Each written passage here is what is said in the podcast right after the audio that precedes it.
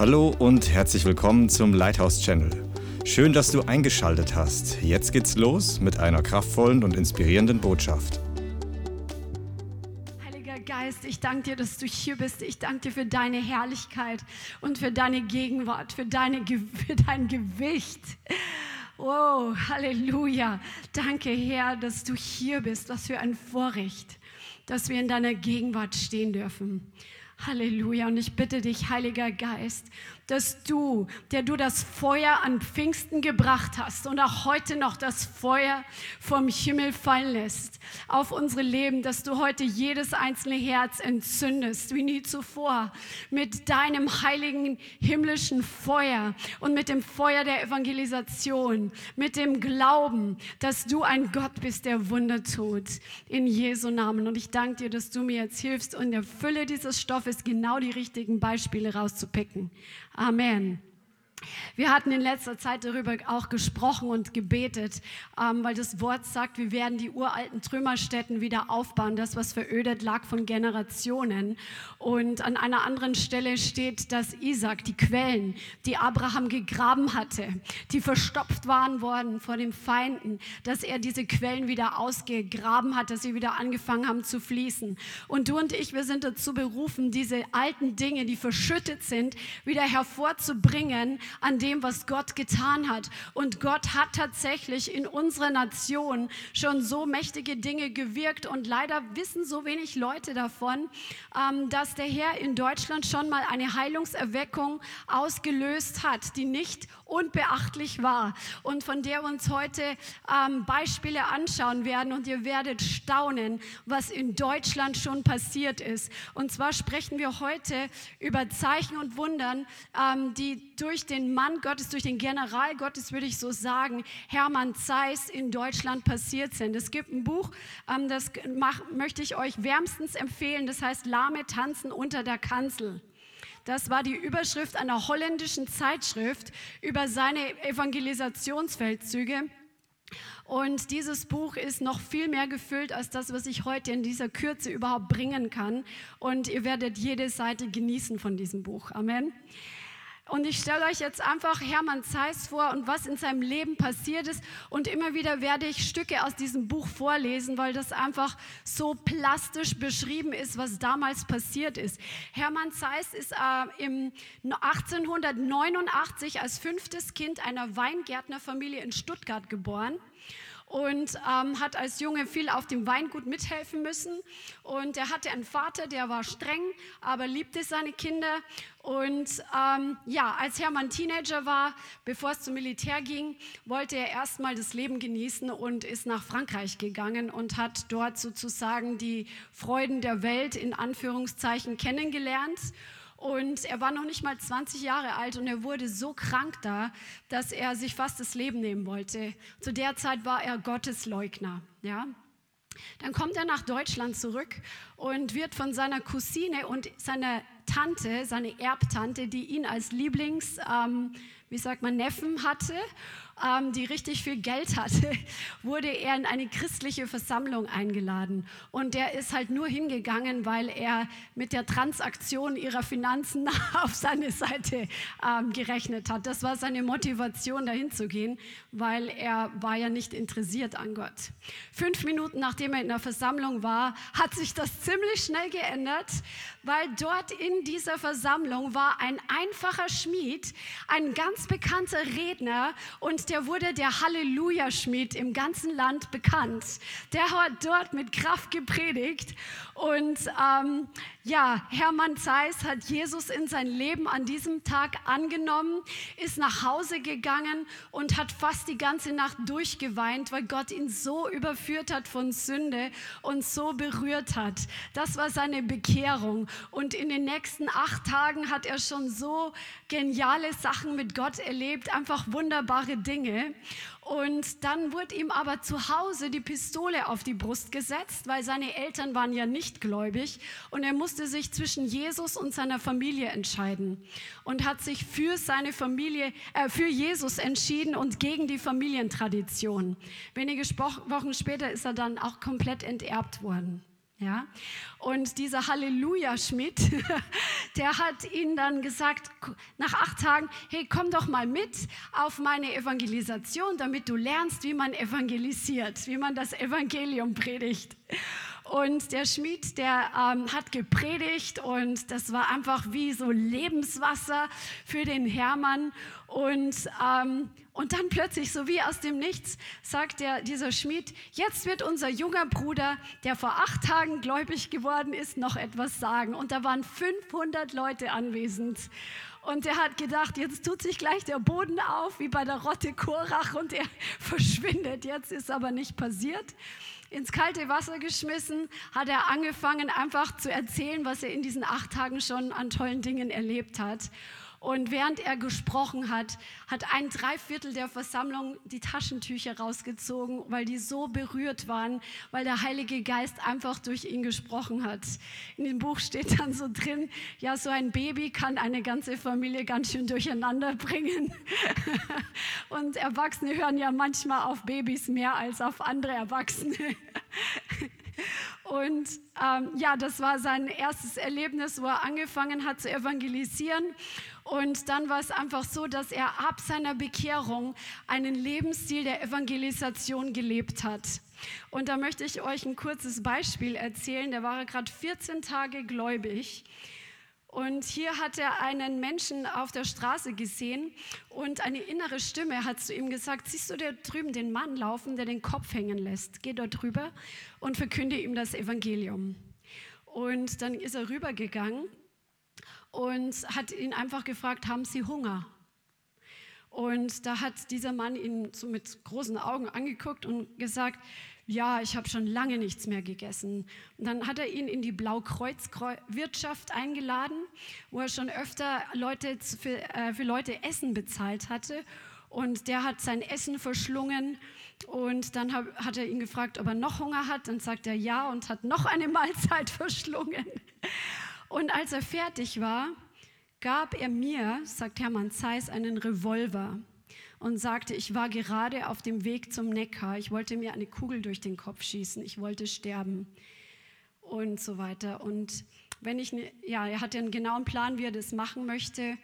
Und ähm, ja, er hat das Evangelium gehört und wurde von dem Selbstmord bewahrt. So cool. Ja, Hermann hat dem Herrn auf Schritt und Tritt gefolgt und erlebte die Führung des Heiligen Geistes. Er verschlang täglich, jetzt pass mal auf, 30 bis 40 Kapitel in der Bibel. Weil das war einfach seine Kraftquelle.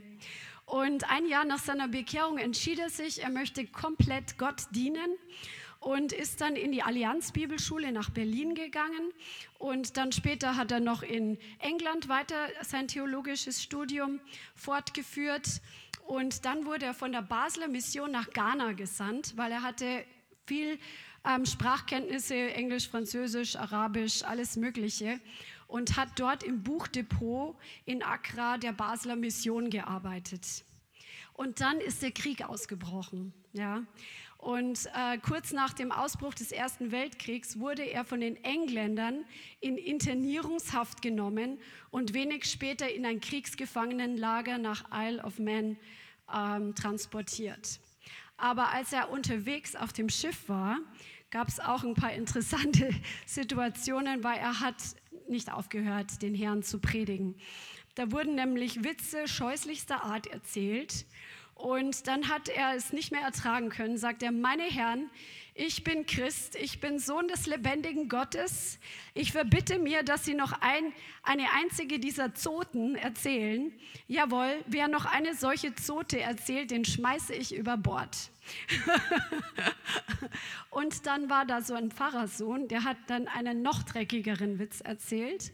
Und weil er im Kampfsport geschickt war, hat er ihn einfach ruckzuck auf die Schulter genommen und ist mit ihm die Treppe hochgestapft und hat ihn dann aufs Deck geworfen, hat sich auf ihn hingekniet und hat gesagt, Junge, noch einmal, dann fliegst du über Bord.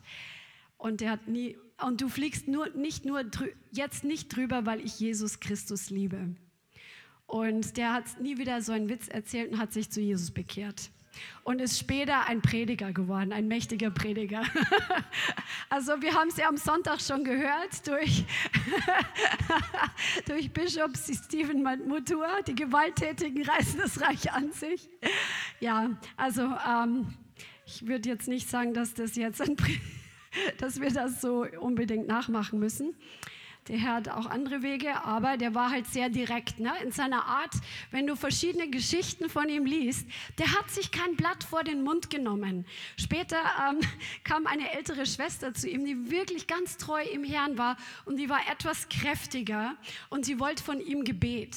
Und zu ihr hat er dann auch gesagt, nee, für dich bete ich nicht, bei dir leuchtet ja Jesus schon so aus den Augen raus, isst jeden, jeden Tag zwei Zitronen und dir wird es besser gehen. Und dann, ja, das war ein Wort der Erkenntnis und die hat das gemacht und dann konnte sie wieder die Treppen steigen. so gewaltig. Ja, jetzt war er unterwegs ähm, auf diese, äh, ins Gefangenenlager. Und dort in dem Lager, da konnte er viele zu Jesus führen. Und dann wurde er auf eine andere, andere Insel verlegt. Und dort in dem Lager kam es wirklich zu einer kleinen Erweckung. Im Gefangenenlager, im Kriegsgefangenenlager. Und dann wurde er nach Holland wieder ähm, zurückgebracht also, oder halt ins nächste Lager gebracht. Und auch dort hat er einfach überall das Evangelium gepredigt. Selbst in seiner eigenen Baracke waren von 30 Personen 17, 17 Leute dann bekehrt. Also der hat sich nicht stoppen lassen, der hat sich nicht bremsen lassen, egal wo er hingekommen ist. Und er erlebte, dass seine Verkündigungen von Gott durch wunderbare Heilungen bestätigt wurden, obwohl er selbst öfter unter Krankheit litt. Und deswegen möchte ich dich heute echt ermutigen, wenn du noch nicht komplett geheilt bist, heißt das nicht, dass du nicht für Kranke beten kannst. Amen.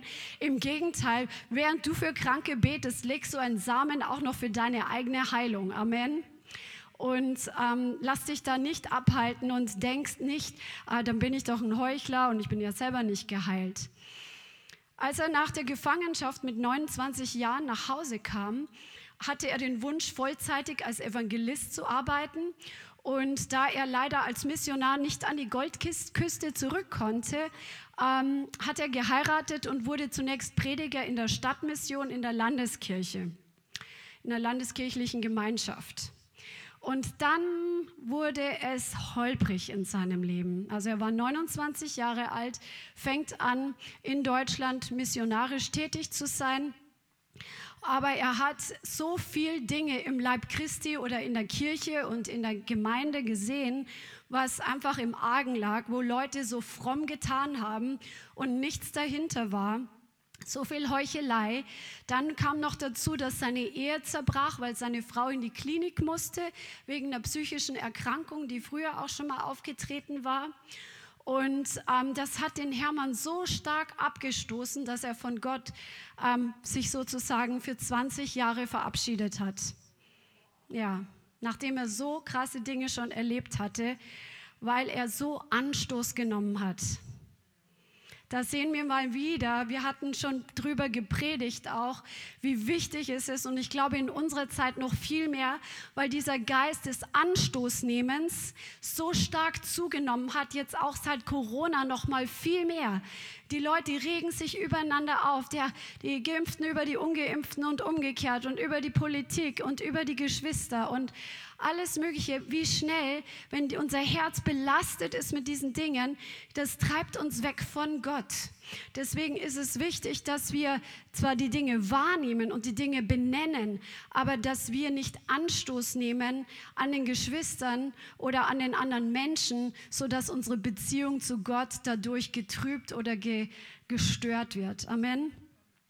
Ja, und dann war es einfach so, dass er in, dann hat er zu Gott gesagt, wenn du lebst und ein Interesse an mir hast und deine Liebe zu mir so groß ist, dann hol mich nach 20 Jahren wieder. Das hat er so festgelegt. Und dann ging er erstmal durch eine Zeit der Tiefen, die man sich wahrscheinlich, wie man sich vorstellen kann, wie Jona, als er von Gott weggelaufen ist, ähm, hat er auch nicht so gute Dinge erlebt. Und ähm, 32 war es dann so, 1932, also da waren diese 20 Jahre noch nicht um, hat er nochmal geheiratet. Und diese Frau, die Clara Alexandra, sie war eine sehr begabte Frau und wurde später sehr zum Segen für ihn. Und 39 wurde, hatten sie eine Tochter, Dorothee, und die wurde so krank, dass sie kurz vor dem Sterben stand. Und da traf es den Hermann wie einen Blitz aus heiterem Himmel. Und dann hat er wirklich Buße getan von seiner Selbstsucht, weil er gemerkt hat, dass er sich nur noch um sein eigenes Leben und um seine Familie gedreht hat und hat sich echt vor Gott hingekniet und hat geweint und Buße getan. Und ähm, ja, und dann hat Gott wirklich Gnade geschenkt und hat das Kind geheilt. Aber es war noch nicht, diese 20 Jahre waren noch nicht um. Es heißt, er war noch nicht bereit, er hat irgendwo an Gott geglaubt, aber er hat ihm nicht gefolgt. Das ist ein großer Unterschied. Und während des Krieges hat Clara ihren Mann immer wieder angefleht, doch bitte einen Bibelkreis anzufangen, aber er hat vehement abgelehnt. In der Zeit waren sie auch in Frankfurt tatsächlich und haben durch einen Bombenangriff ihre Wohnung verloren. Und dann sind sie in eine kleine Notwohnung gezogen in Solingen zu dem Betrieb, äh, den Zeiss führte, der hatte ähm, später eine, oder da schon, ich weiß nicht, das steht nicht drin, eine Rasierklingenfabrik, die eigentlich sehr, sehr gut lief. Und ähm, genau, und dort hat Clara eine Beterin kennengelernt, die seit Jahren zu Gott schrie, dass er doch einen Mann nach Olix senden möchte, was zu der Zeit geistlich tot war. Und Olix wurde dann eine Stätte der Erweckung. Also das ist so genial, wie der Herr das Gebet das beständige Gebet erhört. Halleluja. Und dann war es so, dass der Krieg immer brutaler wurde. Es kommen, kommen immer mehr Bombenangriffe. Und am 22.07.44, da war Hermann Zeiss 55 Jahre alt und das waren genau diese 20 Jahre nach der Abwendung zu Gott, hat er sich mit seiner Frau hingekniet und haben gesagt, Herr, wenn du uns wieder haben willst, hier sind wir. Und Gott ist so gnädig, dass er darauf eingegangen ist. Könnt ihr euch das vorstellen? Aber was hätte alles an Segen passieren können? Also das ist nicht zur Nachahmung empfohlen und in unserer Zeit gleich zehnmal nicht, weil die Dinge schneller gehen und wir nie wissen, was kommt. Amen. Aber das war, Gott hat sich erbarmt über ihn und er hat sich nochmal radikal umgewendet und hat, ähm, Gott hat ihm den klaren Auftrag gegeben, das Evangelium zu predigen. Und Hermann war sehr demütig und er hat immer Gott alle Ehre gegeben. Er hat gesagt, weil Gott keinen schlechteren gefunden hat, hat er mich ausgesucht. Also er hatte wirklich, das war nicht geheuchelt oder so dumm aufgesetzt, sondern das hat er wirklich gemeint. Und ähm, Genau, und dann gab es Versammlungen trotz der Bombenangriffe. Und da lese ich euch jetzt was vor, weil das waren die Beginne dieser Erweckung. Da waren diese Bombenangriffe und die haben angefangen. Zunächst begann er in dem Hauskreis, den seine Clara in ihrer Küche begonnen hatte, Bibelstunden zu halten. Die war aber schnell zu klein und so zogen sie um in eine kleine Gemeinde in der Karlstraße, die zwei Räume hatte. Eines Tages bauten dort Schwester Clara Zeiss mit Schwester Malitz einfach die Trennwand ab und so konnten sich dort 120 Personen treffen. Viele fanden dort Frieden mit Gott. Vor allem beteten sie zusammen für ihre Stadt und unser Land. Ganze Straßenzüge haben sie Haus um Haus durchgebetet. Dabei war die Liebe der Gotteskinder untereinander so herrlich, dass jedes Angesicht strahlte. Selbst während der Bombenangriffe, wenn hunderte Bomber in der Luft über ihnen schwirrten, blieben sie in dem Versammlungsraum. Sie wussten sich unter dem Schutz des Allerhöchsten geborgen. Und in dieser Atmosphäre der Gegenwart Gottes wuchs Glauben, der auch in gefahrvollen Stunden nach oben blickt. Als wenige Tage nach den Großangriffen am 4. und 5. November 44 auf Solingen, dem viele Menschen zum Opfer gefallen waren, das Radio meldete, feindlicher Fliegeralarm nimmt Richtung auf Solingen Süd, also Olix, ging Hermann Zeiss in den Garten direkt hinter der Fabrik Dort flehte er mit erhobenen Händen den Herrn an, diesen feindlichen Mächten zu wehren. Wenige Minuten später meldete das Radio neu. Entwarnung, die feindlichen Bomberverbände sind aus unbekannten Gründen abgeschwenkt. Krass, oder? So genial. Halleluja. Hermann begann längst wieder überall zu evangelisieren. Der hat auf Straßen evangelisiert, der hat auf Plätzen evangelisiert, der hat in den öffentlichen Verkehrsmitteln evangelisiert, in Gemeindehäusern, in Kirchen und in seinem Umfeld kam es wirklich zu einer regelrechten Erweckung. Sein Name wurde bekannt und die Leute, die luden ihn immer häufiger ein, bei ihm zu predigen. Und obwohl er von den Alliierten keine Redeerlaubnis hatte, predigte er fast jeden Tag an irgendeinem anderen Ort. Und überall bekehrten sich Menschen. Die Treffen gingen selten weniger als zwei bis drei Stunden. Come on. die Zeugnisse, das Wort Gottes und das Wort Gottes löste immer wieder die größte Freude aus. Also sie haben die Zeugnisse erzählt, was passiert ist und der Heilige Geist war stark in der Mitte der Christen. Teilweise haben sie sich auch in einer halb zerbombten ähm, Fabrikhalle auch getroffen. Also die war von Bomben schon ein bisschen zerstört. Dann war aber die Schar der Christen 45 so stark gewachsen, dass ein Bauunternehmer für sie eine Autobahnbaubaracke aufstellte. Und hier konnten etwa 250 Personen Platz finden. Und dann ist auch was Geniales passiert. Und zwar, ähm, das ist in dem Buch länger beschrieben, aber da war ein Jude, der hieß Erich Weinmann und der war von Hass gegen die Deutschen zerfressen, weil seine ganze Familie war umgebracht worden ähm, in den KZs und so weiter. Und ähm, der wurde von einem wiedergeborenen, wiedergeborenen kanadischen Major zu einem Gottesdienst bei Hermann Zeiss eingeladen. Und dort erlebte er die Liebe Gottes und bekehrte sich. So cool. Und dann das Gegenteil, ein SS-Offizier, der Leibstandarte Adolf Hitlers, der hatte ähm, ein zerstörtes Bein durch den Krieg. Der ist von einer US-Schwester evangelisiert worden. Und, die, und dann hat er sich in der Versammlung von Hermann Zeiss hat er sich bekehrt. Und dann gab es noch einen anderen und der ist mit den Zweien auf die Straße gegangen und dann haben die ihre Geschichte erzählt und die konnten sich gegenseitig anschauen und die Leute haben gesehen, was das für ein Wunder ist, was Gott in den Herzen getan hat. Gott verändert einfach Herzen. Das ist so genial. In der einfachen Baracke geschahen bald so gewaltige Dinge, dass Menschen aus ganz Deutschland, aus Holland, aus Frankreich, aus Schweiz, aus Österreich und Dänemark dorthin pilgerten um ähm, dort auch verschiedene Pastoren und Prediger ähm, verschiedener Gemeinden haben dort gepredigt, aber die sind dorthin gepilgert, um dort Gott zu erleben und zu sehen, was Gott tut. Und es wird immer wieder beschrieben, dass die Gegenwart Gottes so da war und die Liebe von Jesus. Und es war einfach so eine Einheit auch da, also eine göttliche Einheit, ähm, weil sie alle von Jesus ergriffen waren.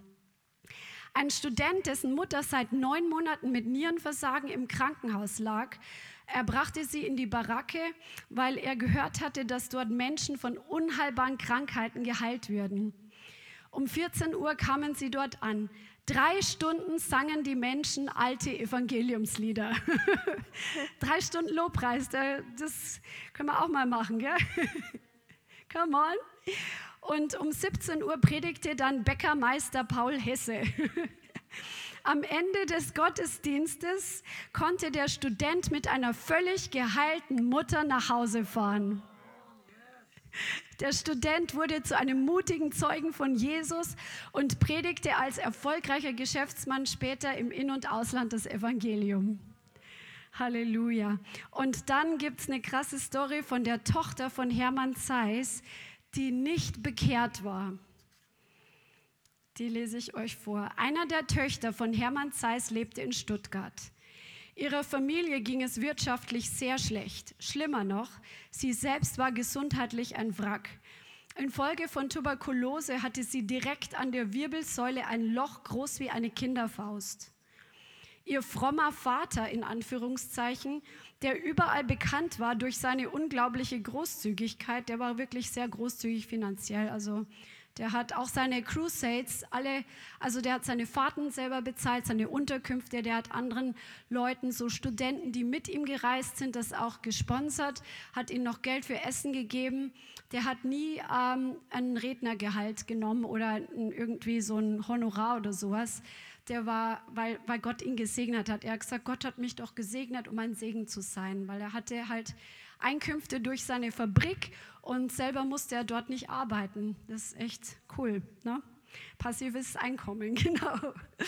Ja, also die, genau, sein Vater, der bekannt war für seine unglaubliche Großzügigkeit, der war bereit, jeden armen Schlucker zu helfen. Er lehnte, für sie völlig unverständlich, radikal ab, seiner eigenen Tochter zu helfen. Er hat gesagt, gib du dein Leben Jesus und dir wird geholfen sein. Das, zu diesem Schritt war sie aber nicht bereit. Er wollte sie ihrem Leben ein Ende machen. Vor einer tiefen Baugrube in dem noch vom Krieg zerstörten Stuttgart rang sie mit dem Gedanken, sich mitsamt ihren Kindern in die Tiefe zu stürzen. Damit wäre sie alles Elend, die entsetzlichen Schmerzen und die Sorgen um ihre Kinder und der Zukunft los. Und dann ist eine katholische Nonne ihr begegnet und hat zu ihr gesprochen und ähm, Hannah dann hat sich aber über ihren frommen, predigenden Vater beklagt. Und ähm, dann hat diese Nonne zu ihr gesagt, Frau Schiller, fahren Sie doch zu Ihrem Vater und tun Sie, was er Ihnen sagte. Ja, dann ist sie tatsächlich hingefahren, hat Geld für die Zugfahrt aufgetrieben. Dann kommt sie in die Nähe von der Baracke, wo es schon dunkel war, wo die Versammlungen waren. Wenige Meter davor wurde sie von der Gegenwart Gottes überwältigt, dass sie im Schnee auf ihre Knie fiel und Buße über ihren Unglauben und ihre Starrköpfigkeit gegenüber der Liebe Gottes tat. Plötzlich hörte sie aus der Baracke den Ruf ihres Vaters. Hannah, komm herein, Jesus hat dich geheilt. Sie ging nicht nur völlig geheilt, sondern als ein fröhliches Gotteskind nach Hause. So gewaltig, oder? Wow. Come on, gibt es dir Glauben, was alles möglich ist in Deutschland? Come on, da kommt noch so viel mehr. Dann war ein Flugzeugkonstrukteur, der hieß Gottlob Espenlaub was an dem Buch cool ist, die haben zum Teil wirklich Fotos von den Leuten rein, die diese Heilungen erlebt haben, Jahre später, mit Namen und allem. Ja, also das ist echt genial. Also der Gottlob Espenlaub, der hatte eine Fabrikhalle und auf deren Dach war von Weitem von der Autobahn lesbar zu sehen, du bist tot ohne Jesus. und der lud Hermann Zeiss in seine Fabrikhalle ein, dass er zu den Angestellten predigen sollte. Und diese Halle wurde bald zu einem wahren Evangelisationszentrum mit regelmäßigen Veranstaltungen. Und da war zum Beispiel eine Frau, die war seit 18 Jahren gelähmt im Rollstuhl. Die wurde auf einem Schlag in der Versammlung geheilt, dass sie über eine Werkbank sprang.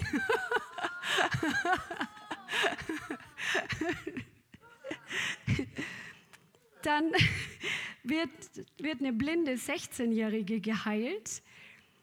Das ist auch so genial.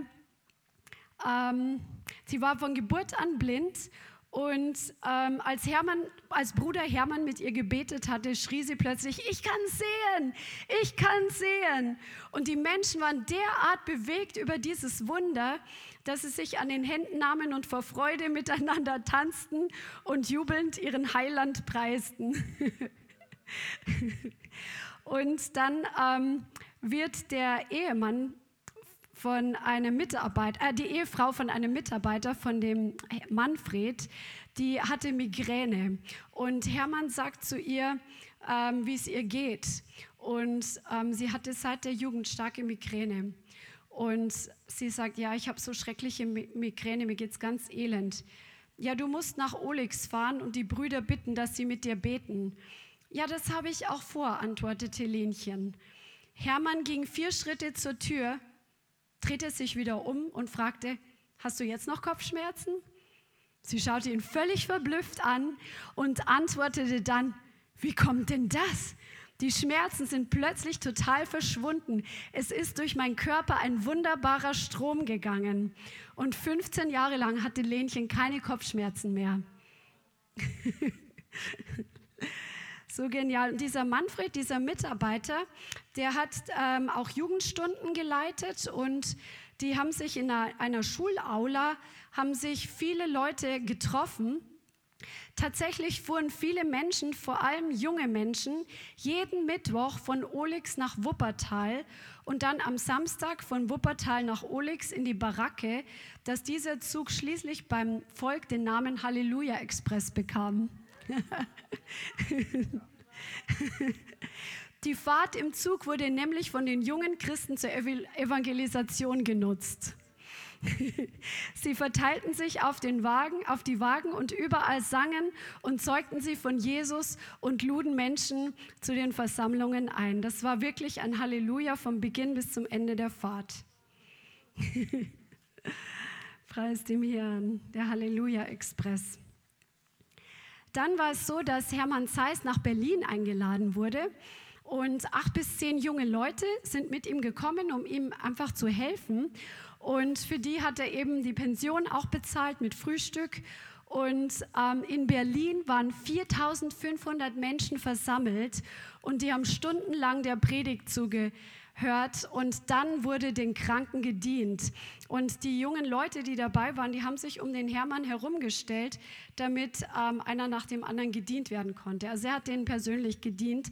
Aber er hatte auch ähm, einzelne Leute, die auch in Heilung gedient haben, später dann.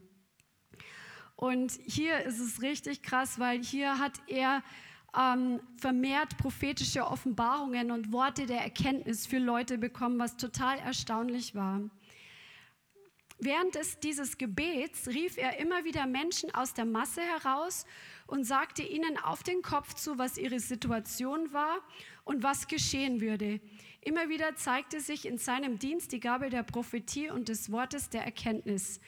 So rief er, während er mit Kranken betete, plötzlich, du Schwester auch aus Kutnov, bitte komme hierher und sage uns, was der Herr Jesus gerade für dich getan hat. Also aus Polen. Ne? Zitternd kam eine Frau nach vorne und sagte stammelnd, dass sie aus Polen nach Berlin gekommen sei, weil sie völlig gehörlos gewesen sei, aber von den Wundern Gottes erfahren habe. Jetzt, während sie dort in der Reihe stand, wurden plötzlich ihre Ohren aufgetan und sie hörte, dass sie von Zeiss gerufen wurde. Sie konnte es nicht fassen, was an ihr geschehen war. So genial. Da können wir auch noch mehr Glauben haben für noch spezifische Worte der Erkenntnis. Dass wir Menschen zum Beispiel auf der Straße sehen und dass der Herr uns sagt, noch mehr als bisher, was, was sie haben. So wie Thomas da auch schon ähm, reingegangen ist in diese Gabe des Wortes der Erkenntnis. So rief er auch durch, eine Größe auf, durch seine Größe auffallenden Mann mitten aus der Menge heraus, komm du mal hierher. Dieser kam zwar, aber sagte, ich bin nicht hier, weil ich Gebet brauche. Ja, sagte Hermann Zeiss, das weiß ich, geh schnell nach Hause. Worauf du seit langem gewartet hast, das ist soeben bei dir zu Hause angekommen. Der Mann schaute ihn ganz verdattert an, aber Hermann fuhr ihn in seiner derben Art an, na hör ab! Dann wandte er sich an Manfred und also sein Mitarbeiter und fragte ihn: Weißt du, was das war? Nein. Sein Sohn ist gerade aus russischer Kriegsgefangenschaft nach Hause gekommen. Manfred erzählte mir, dass, also dem Schreiber, dass er Bruder Hermann wohl ungläubig angeschaut habe, weshalb dieser bemerkte: Na, du glaubst mir nicht. Bruder Hermann, wenn du das sagst, wird es wohl so sein. Höre, morgen werde ich ihn dir vorstellen. er wird morgen hier mit seinem Vater in die Versammlung kommen. Am Sonntagmorgen wurde Manfred plötzlich zu Hermann Zeiss gerufen. Dort angekommen sagte dieser ihm, siehst du den Mann von gestern? Natürlich erkannte Manfred den großgewachsenen Herrn. Daneben steht sein Sohn, der gestern aus der Gefangenschaft zurückgekommen ist. So krass, oder? Halleluja. Hermann konnte diesen, den frommen Leuten, und ich glaube hier mit fromm ist die religiösen Leute gemeint, der konnte ihnen sehr drastisch die Wahrheit sagen. Und auf der anderen Seite hatte er wirklich ein barmherziges Herz und hatte wirklich ein besonderes ähm, Mitgefühl für Leute, die schwach waren und die krank waren und die bedürftig waren. Also so diese göttliche Mischung. Und dann war es so, dass zum Beispiel ein völlig gelähmter, der wurde auf der Bahre zu ihm gebracht und der konnte nur mit den Augen kommunizieren. Und ähm, dann wollten die Leute, dass, äh, die ihn gebracht haben, dass er recht weit vorne liegt, damit Hermann ihn auch direkt sieht. Und ähm, er hat dann gesagt, ich werde nicht mit ihm beten. Er hat gesagt, am Ende der Veranstaltungen wird er geheilt sein. Und am letzten Tag ist er einfach, er lag da auf seiner Bahre. Auf einmal hat er angefangen, sich zu bewegen und ist von seiner Bahre aufgestanden, ohne dass einer für ihn gebetet hat. Halleluja. Dann ist was ähm, Dina für Krankenschwestern ein krasses Zeugnis äh, für alle eigentlich, aber es ist so genial. Die Gerda Hackenberg, die ist auch mit Foto abgebildet. Die wollte mit 35 Jahren nichts von Gott wissen, gar nichts. Und die Schwiegermutter, die hat sie immer wieder nach Olix, so in Versammlungen eingeladen, aber die war komplett ablehnend.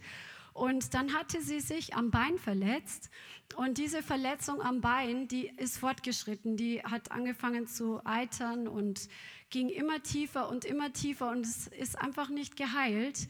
Und dann war das Bein so schlimm, dass sie im Krankenhaus lag und man wollte ihr das amputieren bis zum Knie. Ja.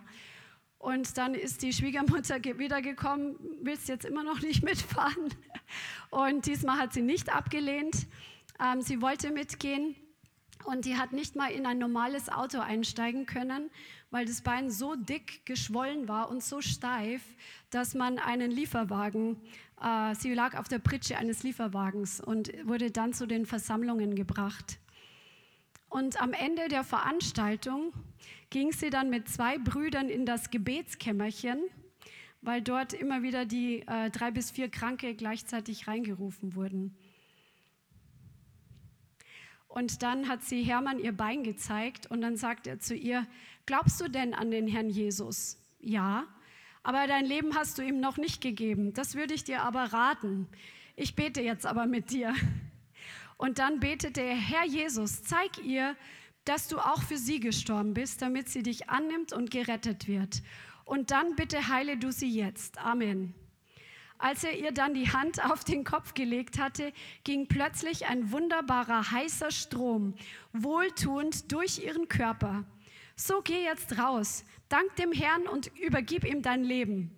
Und sie stand auf und stand, baff erstaunt, dass sie wieder auftreten und alleine gehen konnte. Draußen wartete die Schwiegermutter schon und sah, dass sie sich ganz normal auf ihren Stuhl setzen konnte. Die Schwiegermutter sagte ihr, dann komm, wir wickeln den Verband mal ab. Schwester Hackenberg sagte später zu den Vorgängen, was ich da sah, hat mich umgehauen. Die riesige offene Wunde war völlig verschwunden. Nichts mehr war davon zu sehen. An der Stelle war neue Haut. mein Bein war vollkommen gesund. Ich dankte Jesus dafür, aber mein Leben habe ich ihm noch nicht übergeben. Als wir aus der Baracke gingen, war der Handwerker mit dem Pritschenwagen bereits weg. Also mussten wir mit dem Zug nach Hause fahren. Aber das ging, als ob mit meinem Bein nichts gewesen wäre. Als ich nun zu Hause ankam und meinem Mann das Bein zeigte, war er sprachlos. Nun sollte ich ja wieder ins Krankenhaus zur Beinamputation. Als die Ärztin mich sah, fragte sie nur, was haben Sie denn angestellt? Ich war gestern in Olix. Dort wurde mit mir gebetet und alles war auf einen Schlag geheilt. Der Hermann Zeiss sagte mir, auch dein Herz ist geheilt. Dabei hatte ich doch gar nichts mit dem Herz. Doch, Frau Hackenberg, sagte die Ärztin, wir wollten es Ihnen nicht sagen. Aber diese Entzündung hat Ihr Herz stark angegriffen, deshalb müssen Sie diese Tabletten nehmen da war mir klar, dass Gott lebt und daraufhin übergab ich mein Leben Jesus. Und dann steht drin, noch heute mit 85 Jahren verpasst sie keinen Gottesdienst und bezeugt ihren wunderbaren Heiland. Das ist so genial, oder? Gott ist gut und er ist fähig. Come on. Halleluja. Preist dem Herrn. So genial. Ja, und dann war es so, dass er nach Holland eingeladen wurde. 1952, da war er 63 Jahre alt, wurde Hermann Zeiss nach Holland eingeladen. Zuvor hatten ernsthafte Brüder und Schwestern bis dreimal in der Woche gefastet und gebetet. Und ich glaube, die haben auch für Holland gebetet. Ähm, das steht nicht so spezifisch drin. Und in acht Vorträgen in Holland sprach er zu etwa 45.000 Menschen. Mhm. Ja. Und ähm, Hermann berichtete, mit Ausnahme von zwei Stimmen waren selbst Kritiker derart überwältigt in ihrer Sprache zur Ehre des Herrn Jesus Christus, dass ich staunend vor dem größten Wunder meines Lebens stehe. Also es waren Kritiker, die sich dann um, die umgeschwenkt haben, als sie in den Versammlungen waren, weil sie gesehen haben, was passiert ist, bis auf zwei. Ja. In Amsterdam waren etwa 7000 Menschen anwesend und es musste spontan noch ein zweiter Raum angemietet werden. Und auch außerhalb von den beiden Gebäuden standen Leute im Regen, weil sie so hungrig waren, weil sie dabei sein wollten. So krass. Und dann hat er über Apostelgeschichte 1 gesprochen. Eineinhalb Stunden zu diesen rund 10.000 Menschen.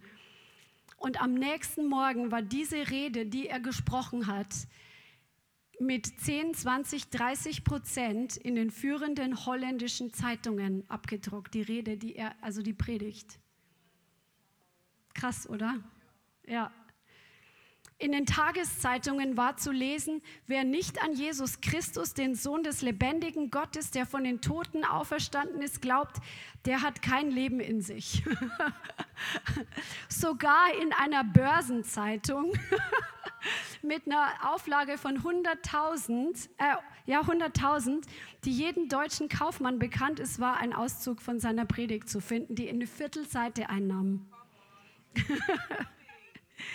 Etwa 70 Zeitungen berichteten das Evangelium, sogar die sozialdemokratische Zeitung Das Freie Volk. so krass.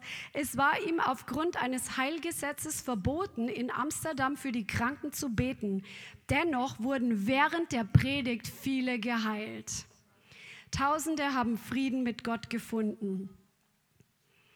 Groningen, das ist auch in Holland, da waren auch Menschen aus allen Richtungen herbeigekommen. 100 Busse sind angefahren. Und in der Getreidebörse wurde der Gottesdienst abgehalten in, und in noch sechs weitere Säle übertragen, weil so viele Leute gekommen waren. Führende holländische Zeitungen berichteten vollkommen positiv.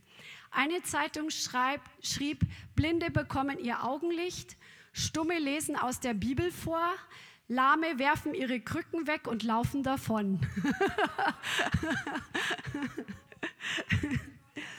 Hier wurden viele Kinder geheilt. Ein Junge fing an zu sprechen und die Mutter jubelte. Etwa 20 Lahme liefen aus der Getreidebörse hinaus und Taube hörten. Dann hatte er ein Meeting in Hesenberg vor 200 bis 250 Pastoren, Doktoren, Professoren und Rektoren aller Universitäten. Und ähm, er hat diese, Zeiss hat diese, ähm, dieses Meeting bezeichnet als Zeiss in der Löwengrube, weil die meisten haben ihn ziemlich bissig angeguckt. Aber dann steht drin, obwohl viele bissige Gesichter vor ihm saßen, am Ende war das Angesicht jedes Einzelnen geglättet und liebenswürdig. dann war es so, dass also er hatte in Holland diese Veranstaltungen und die haben ihn nicht geschont. Ne? Der war platt, der war richtig erschöpft, der ist wirklich getaumelt. Und dann war er noch in einer Kirche in Goes oder Goes, ich weiß nicht, wie man das ausspricht, wo er mit Geschwistern betete. Und dann ist was Krasses passiert. Dann ist der Geist Gottes über Hermann gekommen. Er war mit 30 Leuten zusammen, die mit ihm gebetet haben. Und er wurde vom Heiligen Geist so geschüttelt und so gerüttelt Und einer Bruder nach dem anderen ist rausgegangen. Er ist dann, ein einziger ist noch da geblieben. Und dann hatte Zeiss eine Vision von Jesus und weinte und weinte und weinte wie in 30 Jahren nicht so viel. Und dort wurde er mit dem Heiligen Geist getauft. Krass, ne? Er hat vorher diese ganzen Wunder erlebt und hat ähm, schon Worte der Kenntnis, Prophetie, Heilungen, all diese Dinge. Und dort fand seine Geistestaufe statt. so krass. Wow. Dann in Holland war es auch so, da war in Den Helder ein Mädchen, das gegen den Willen ihrer Eltern, die sie auslachten, im Krankenwagen in die Kirche kam. Sie hatte seit über 20 Jahren spinale Kinderlähmung. Und als sie dann geheilt aus dem Wagen herausgesprungen war, den Wagen stehen ließ, sagte sie, jetzt fahre ich mit dem Omnibus nach Hause und meine Eltern werden sehen, dass Jesus Christus ein lebendiger Heiland ist. Und da ist auch ein riesiger, eine krasse Heilung noch passiert. Schreibt Hermann Zeiss, da ging ich auf eine Frau zu, Sie lag auch in ihrem Bett und wenn ich mich nicht irre, hatte sie zwei Krankenschwestern bei sich. Ich schätze die Frau auf 1,70 Meter bis 1,75 Meter und ihr Gewicht auf 60, im höchsten Falle 70 Pfund. Ich dachte, wenn du sie anrührst, zerbricht sie. Ich kann die Handgelenke und die Oberschenkel nicht beschreiben. Sie war nur mit dem Nachthemd bekleidet. Ich sah ihren Körper. Sie hatte nur so eine Art Überwurf, eine Sterbende und auf die wurde ich zugetrieben. Sie war eine Schwester im Herrn. Ich ergriff sie bei der Hand und sagte, stehe auf und sei gesund in Jesu Namen. Da stand sie. Ich weiß nicht, wie viele Jahre sie gelegen hatte, aber weit über 20. Ein erbärmliches Häufchen Elend. Sie hatte einen Tumor auf ihrem Leib in Magenhöhe, der war einen halben Männerkopf groß. Sie war im Augenblick gesund. Alles war entsetzt, also in der Veranstaltung. Ein Aufruhr war da. Und da war ein lahmer Mann, er saß in seinem Wagen. Ein Bruder in Christo, er lag schon lange. Ich sagte, geh raus aus deinem Wagen, Jesus hat dich geheilt. Da lief er weg und ließ seinen Wagen stehen denn er war ein großer und stark gebauter Mann, 35 Jahre, multiple Sklerose, hoffnungslos, dem Tode entgegenreisend. Ich durfte mit ihm über die Herrlichkeit Jesu und seine offenbarende Kraft sprechen. Er sprang auf und machte einen Luftsprung, haute ab und ging davon. In dieser Versammlung wurden viele, viele Menschen gesund Ungeheuerlich wirkte der Geist des lebendigen Gottes hier. Ich habe in meinem Leben nichts Ähnliches erlebt wie in Groningen, wo mir eine Frau um den Hals fiel und mir beinahe den Brustkorb zerdrückte und in Anwesenheit ihres Mannes schrie, wir alle fünf, fünf, wir alle, Bruder Zeiss, sind genesen. Fünf Menschen sind gesund worden. Drei haben nichts gehört. Auch sie selbst und ihr Mann waren krank. Also sie sind alle geheilt worden. Preis dem Herrn, Halleluja. Hermann Zeiss hat gesagt, wir alle müssen Apostel Jesu werden. Kein einziger von uns darf sich ausschließen. Jeder muss das Evangelium verkünden. Amen. Halleluja. Dann zurück in Deutschland. Da ist er auch an verschiedenen Orten dann gewesen. Und in Ispringen bei Pforzheim, da hatten sie eine Turnhalle gemietet und das war, da hatten die richtig Zweifel, ob jetzt wirklich das so viele Leute kommen, weil das war total abgelegen, schlecht erreichbar mit öffentlichen Verkehrsmitteln. Es war verkaufsoffener Sonntag irgendwie, gab es anscheinend da auch schon. Und ähm, das Wetter war also Katastrophe. Es hat geregnet, nachher geschneit aber es wurde bis zum letzten Platz, wurde diese Halle gefüllt. Ein Bruder im Herrn, der wurde hereingeschleppt, der hatte Füße, die nach innen gedreht waren. Und ähm, nach dem Vortrag ruft Hermann, steh auf und geh in Jesu Namen. Der Mann stand auf, schwankte noch ein paar Mal, aber er fiel nicht um und dann ging er wie jeder normale, gesunde Mensch plötzlich normale Füße um 90 Grad gedreht. Ein Freund von diesem Mann berichtete später, dass dieser Otto Moll die Wirbelsäule, die war auch krank, die ist auch geheilt worden, die Stirnhöhlenvereiterung und das beschädigte Kleinhirn ist bei diesem Steh auf und geh komplett geheilt worden. Krass, oder? Der hat nur gesagt, steh auf und geh und hat nicht für alle einzelnen Details gebetet. So cool, oder? Halleluja. Dann gab es noch weitere Veranstaltungen in Berlin in den Festzellen am Funkturm mit 4500 Menschen. Und das war richtig krass, weil auch ähm, da wurde ihm dem Hermann ein Brief geschrieben über das, was da passiert ist. Und da lese ich euch ein Stück vor. Mit bewegtem Herzen möchte ich dir schreiben. Noch nie habe ich solche gewaltige Geisteswirkungen erlebt wie in den Tagen vom 16. bis 19. Mai in den Festsälen am Funkturm. Die Reaktion bei den vielen ist ungeheuer. Von überall her, auch aus der Ostzone, gelangen herrliche Zeugnisse des Gotteserlebnisses zu mir. Die Wucht des Wortes Gottes hat viele, viele aus dem Schlendrian eines satten, sich selbst gefallenden Christentums herausgerissen. Mich selbst brannte der Dienst des Wortes wie Feuer ins Herz hinein. Gott hat mich wunderbar gestärkt. Dein Dienst, lieber Bruder, ist wie ein Wirbelwind vom Himmel in Berlin und in die Zone hineingefahren. Gott will eine große Erweckung geben. Es war ganz gewaltig. Meine Brüder jubeln. Und da waren eben diese 4500 Leute versammelt, sind so viele Leute auch da geheilt worden. Und dann steht hier, die messerscharfe, sachlich klare Verkündigung des Evangeliums wirkte auf die Menschen wie eine Bombe.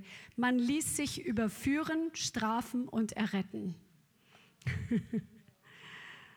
wow. Dann war er 56 wieder in Berlin mit mehr als 4000 Menschen ein Mann, den alle kannten, der hatte seit 25 Jahren ein Leiden, sodass seine Muskeln total verhärtet waren. Die haben ihm irgendwie, ich weiß nicht, der, der hatte irgendeinen so Spitznamen, gefrorenes Fleisch oder irgendwie so ähnlich. Also, ähm, und jeder kannte diesen Mann, der konnte sich nicht selbst bewegen und der ist geheilt worden und lief mit den Händen hochhaltend, immer Gott lobpreisend herum. Eine 14-Jährige, seit der Geburt taub, konnte plötzlich alles vollständig verstehen. Eine 27 Jahre lang Gelähmte stand auf. Eine Krebskranke, zuletzt als unheilbar entlassen, war nun seit, ähm, war dann, ach so, eine 27 Jahre lang äh, Gelähmte stand auf, genau. Und dann war eine Krebskranke da, die vor einem Jahr geheilt worden war auf der Veranstaltung. Und die ist dann gekommen, um Zeugnis zu geben, dass sie komplett frei ist von Krebs nach einem Jahr. Genau. Ja, dann ist Hermann ähm, Zeiss 1958, hat er eine Indienreise gemacht. Dort wurde er eingeladen und das er erzähle ich jetzt nicht so genau. Also das kannst du dir in dem Buch dann auch lesen, wenn du es dir kaufen möchtest, weil ähm, ich möchte mehr über Deutschland sprechen und über unseren Sprachgebiet. Aber das hat ihn auch zutiefst bewegt, dieses Elend und dass die Leute einfach so arm waren. Und dort ist richtig viel passiert. 15.000 Menschen kamen allabendlich, um das Evangelium zu hören. Und an einem Ort ließen sich 249 Menschen im Fluss taufen. Ja. Dann war er zurück und dann kamen auch Gäste natürlich aus Österreich. Wir haben ja vorher gehört, dass die aus allen möglichen Ländern angereist sind, um mitzukriegen, was da passiert und von Gott berührt zu werden. Und dann wurde er nach Österreich eingeladen. Und ähm, in der Zwischenzeit war es so, dass während ähm, Hermann unterwegs war, hatte er Mitarbeiter, die in Olix weiter gedient haben und auch dort sind richtig krasse Heilungen passiert.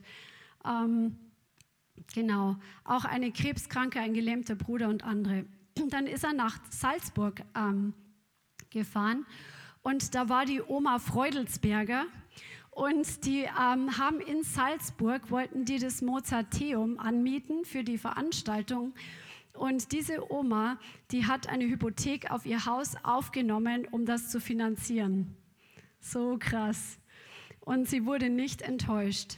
Sie wurde von Angina pectoris geheilt und konnte nachher alles zurückbezahlen. Etwa 1000 Besucher kamen am ersten Abend, außerdem 28 Polizisten.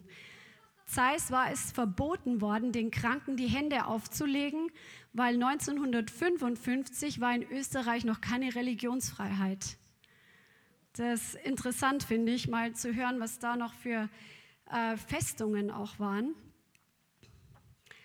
Und dann steht hier, es gab nämlich bis ja keine Religionsfreiheit, als wir dann sagten, Bruder Hermann, wir haben keine Musikinstrumente, nur ein Harmonium und eine alte Gitarre. Da meinte er, wir singen, es ist Kraft in dem Blut Jesu und alles andere wird der Herr machen. Da wir noch kein Tonbandgerät hatten, hatten wir eine Stenotypistin gemietet, ähm, damit sie die Zeugnisse mitschreibt die allerdings nach dem Vortrag sagte, es tut mir leid, es war so spannend, dass ich vergessen habe mitzuschreiben.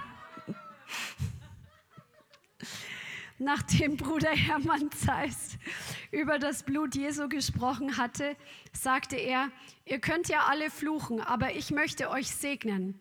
Ihr seht, ich darf keinem die Hände auflegen, aber das macht nichts, denn ich kann euch sowieso nicht heilen, sondern Gott. Ich hatte einen jungen Studenten hereingeführt, der durch eine Lähmung seit zwei Jahren seinen Arm, also sagt der Buchschreiber, ähm, nicht mehr gebrauchen konnte und dadurch schleppende Beine bekommen hatte. Er saß deshalb im Rollstuhl. Nun stand er plötzlich während des Schlusssegens vom Rollstuhl auf und lief den Gang entlang. Gleichzeitig riefen hier und dort Leute, ich bin geheilt.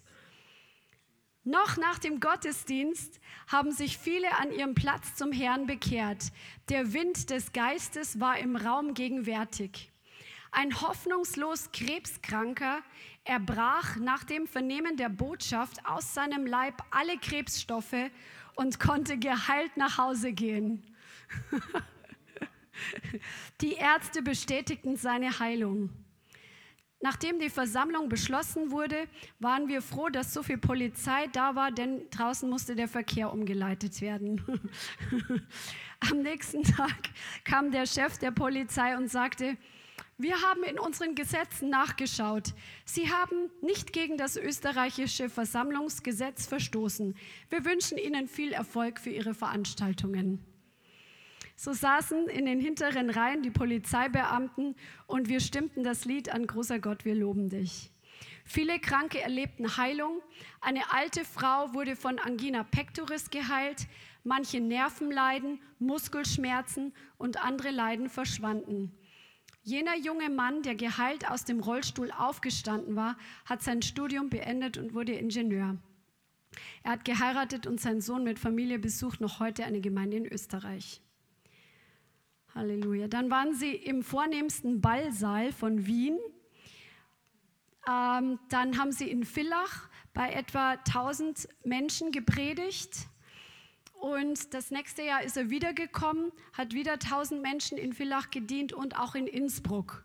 Also auch da ist das Evangelium ähm, gekommen. Es war sogar die Rede von einer Sennerin, die wirklich sehr weite Wege zurückgelegt hat, zu Fuß den Berg runter, einen Teil, der nicht mehr mit, mit Verkehrsmitteln ähm, hoch oder runter gefahren werden konnte. So krass, die waren alle so hungrig nach der Berührung Gottes und nach dem Wirken Gottes. Und auch in Deutschland war es dann so, dass die Zeitungen auch positiv berichtet haben, jetzt nicht so in so einer massiven Art wie in Holland, aber teilweise auch mit Bildern, weil diese Heilungen einfach spektakulär waren.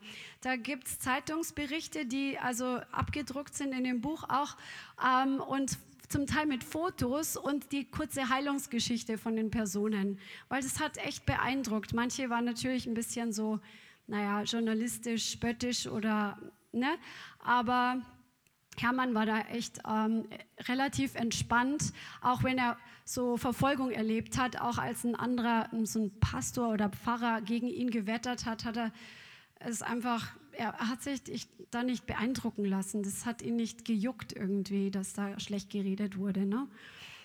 Genau.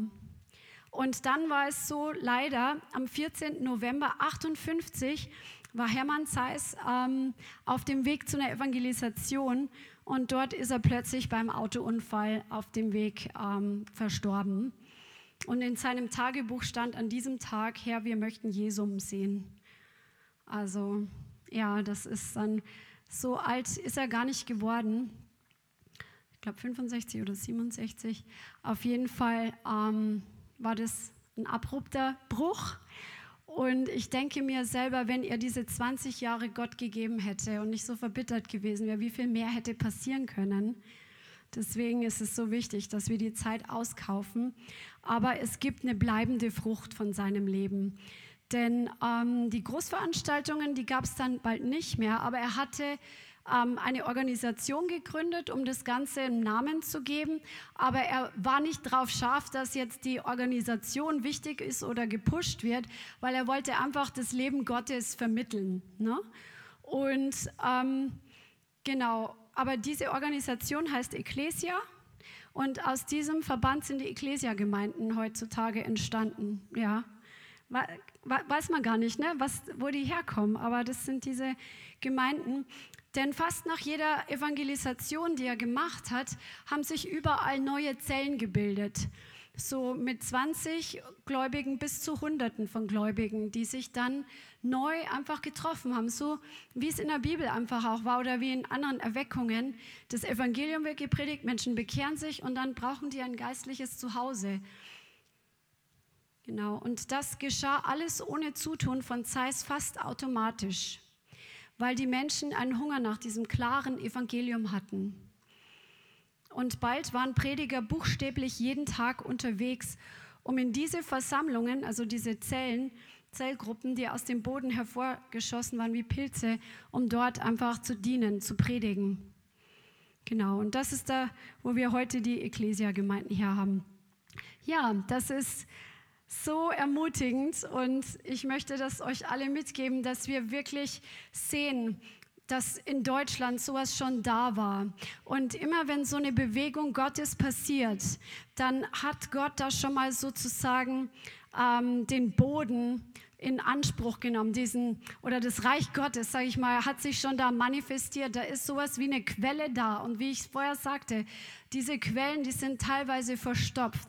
Aber der Herr ruft eine Generation heutzutage hervor. Und das bist du und das bin ich, dass wir hineintreten in die Fußstapfen von diesen kühnen Prediger und von all denen, die auch genauso gelaufen sind mit dem Evangelium. Dass wir genauso hingehen und unverfälscht und unverblümt das Evangelium predigen. Genauso wie auch ähm, Bischof Dr. C, ähm, Stephen Motua er hat ja das so, für mich, was rauskam am Sonntag unter dem Strich, war einfach zu hören, mach's nicht so kompliziert mit dem, mit dem Evangelium. Mach's nicht so kompliziert, wir sind oft so kopf, verkopft. Und er hat das so einfach gemacht. Hier, ich sehe, dass du lügst, da musst du davon Buße tun und jetzt brauchst du Jesus. so und nicht so kompliziert. Lass uns da wirklich hineintreten in diese Kühnheit dass wir nicht humanistisch irgendwie uns blockieren lassen, sondern lass uns den Humanismus, der uns blockiert, ablegen und hineingehen in diese vorbereiteten Werke der klaren Botschaft, die von Zeichen und Wundern gefolgt wird. Und was hier in dem Buch auch so klar zu sehen ist, dass sie wirklich auch das Evangelium der Buße gepredigt haben. Nicht nur ein Wohlfühlevangelium, nimm Jesus an und dir geht's besser, sondern wirklich dieses Evangelium, du musst Buße tun. Du brauchst, du bist ein Sünder, du brauchst Gott und sonst gehst du verloren. Und ähm, ja, und dann alles, was dazu gehört. Amen. Ja, Halleluja. Ja, dann lasst uns doch einfach beten, dass der Herr diese Nation neu heimsucht mit seinem, mit seinem Wirken. Halleluja.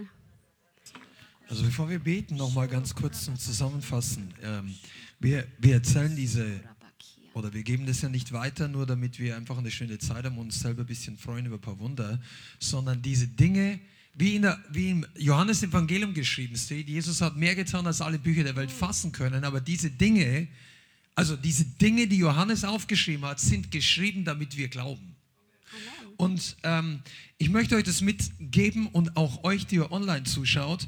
Das ist keine äh, schöne History-Stunde. Vielleicht ist das ein Buch, was dich anspricht, vielleicht gibt es andere Bücher. Aber du brauchst und ich, wir brauchen Dinge, die uns im Herzen bewegen. Und damit meine ich in Bewegung setzen und uns hungrig machen. Weil das, das ist, was ich vorhin angesprochen habe mit, mit, dem, mit der Gegenwart Gottes. Die gleichen Leute, die in der Gegenwart Gottes sind und mit, mit Oberflächlichkeiten rummachen, sind die gleichen Leute, die die Zeugnisse von Zeichen und Wunder hören und ihr Leben wird nicht viel verändert. Und der Hunger wächst nicht. Aber wenn Gott schon damals zur Zeit des Krieges, und da gab es kein Internet, da gab es da gab es viele Möglichkeiten, die wir heute haben, überhaupt. Da gab es keinen Livestream. Da konntest du nicht zu Hause sitzen, da musst vielleicht drei Kilometer von der Alm zu Fuß runterlaufen. Und heutzutage ist der Weg vom Kühlschrank zurück zum Livestream-Computer schon manchmal zu viel. Versacken zwischendurch auf der Couch. Ja, aber also, wenn wir daran festhalten, dann kommt Erweckung nicht zurück nach Deutschland. Es geht um die Botschaft, dass es möglich ist in Deutschland. Und ich glaube, dass durch Zuschauer diese Werke nicht wieder zurückkommen nach Deutschland, sondern Leute, die hungrig sind, Leute, die ins Gebet gehen, die auch ins Fasten gehen oder einfach crazy genug sind auf der Straße oder wo auch immer draußen genau das Gleiche tun. Und das ist eigentlich der Grund, weshalb wir das weitergeben, auch als Gemeinde, auch als Online-Ministry, dass du sagst, ich möchte Hunger bekommen nach diesen Dingen etwas, was, dass ich nicht abends und morgens zufrieden einschlafe und aufwache und sage, ach, ist ein schöner Tag, die Woche war schön, ach, wieder ein Jahr vergangen. Nein, ich sage, das ist kein schöner Tag, wenn Gott sich nicht verherrlicht. Natürlich sind wir dankbar für alles Gute. Aber ich glaube, dass Gott sucht ein Volk, das sagt, ich bin, ich, ich kann nicht einfach nur so weitermachen. Auch mit guten Gottesdiensten, auch mit guten Einsätzen und mit all dem, was wir letztes Jahr erlebt haben. Aber es gibt mehr und die Welt braucht mehr. Amen. Amen. Lass uns zusammen beten. Ja.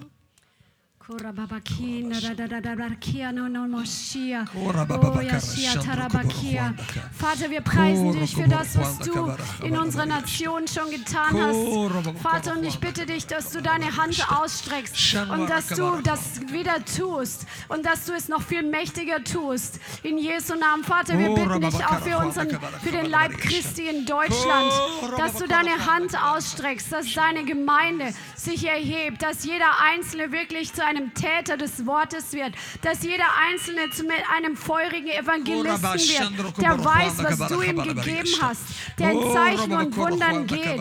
In Jesu Namen, Vater, suche unsere Nation wieder ganz neu heim. Amen. Vater, wir bitten dich im Namen Jesus um den Geist des Glaubens dass er zurückkommt in dein Volk. Der Geist des Glaubens, den wir brauchen und den du uns geben möchtest und im Herzen schon hineingelegt hast, das Samen. Vater, wir bitten dich, dass er ausgeht über ganz Deutschland, über unsere eigene Gemeinde, über unsere Familien, über unsere Städte und Regionen und dass du unser Herz berührst, dass wir vor den Thron Gottes kommen mit einer Gebetslast wie Daniel, wie David, wie die Männer und Frauen in der Apostelgeschichte, die Gebet gebetet haben, Vater oder Schöpfer des Himmels, streck deine Hand aus und du Zeichen und Wunder im Namen deines Sohnes Jesus Christus. Vater, wir bitten dich, dass Gemeinden erweckt werden, dass unser eigenes Haus erweckt wird, dass die Gemeinde hier in Frankfurt erweckt wird und dass die Straßen erfüllt werden von Herrlichkeit. Vater, wir bitten dich, dass Hallen wieder voll werden von Menschen, die dein Evangelium hören, dass Industriehallen oder was auch immer, wow, gefüllt werden mit der Kraft und der Herrlichkeit Gottes und das Zeichen und Wunder. Vater, wir fordern zurück, was der Teufel geraubt hat, dass selbst säkulare Zeitschriften wieder vereinzelt positiv berichten von den großen Crusades und Herrlichkeitsveranstaltungen, wo Männer und Frauen aufstehen aus den Rollstühlen und taube Ohren aufpoppen in Jesu Namen. Ora bashandro koboro Ora kianda da da da ki da da da da da basse. O shia sore bakia nasa. O shua sere Vielen Dank fürs Zuhören. Wir hoffen, die Botschaft hat dich inspiriert und weitergebracht. Diese und noch mehr Botschaften findest du auch als Livestream auf unserem YouTube-Channel, zusammen mit Live-Worship und vielen bewegenden Zeugnissen. Wir würden uns freuen, wenn du auch mal in unserem Gottesdienst vorbeischaust. Alle Infos dazu findest du auf unserer Webseite, auf Facebook oder Instagram. Links dazu findest du in der Beschreibung. Schreib uns gerne dein Zeugnis oder dein Gebetsanliegen unter info at lighthouse.center. Tschüss und bis zum nächsten Mal.